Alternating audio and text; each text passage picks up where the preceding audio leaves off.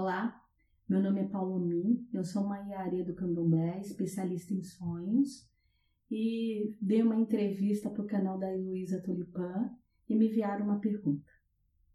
É, se nessa fase da pandemia os sonhos acontecem mais e se eles acabam ajudando mais a orientação nessa fase. Na verdade, o sonho é bom para qualquer época da vida. Ele é um grande orientador, ele é um oráculo da vida. É o canal entre comunicação entre alma e matéria. Então, é, talvez nessa fase de pandemia as pessoas estão dando mais vazão aos seus sonhos, estão observando melhor. E para qualquer época, ele é sim um orientador. Vamos usar agora na pandemia e vamos usar ainda mais em toda a nossa caminhada.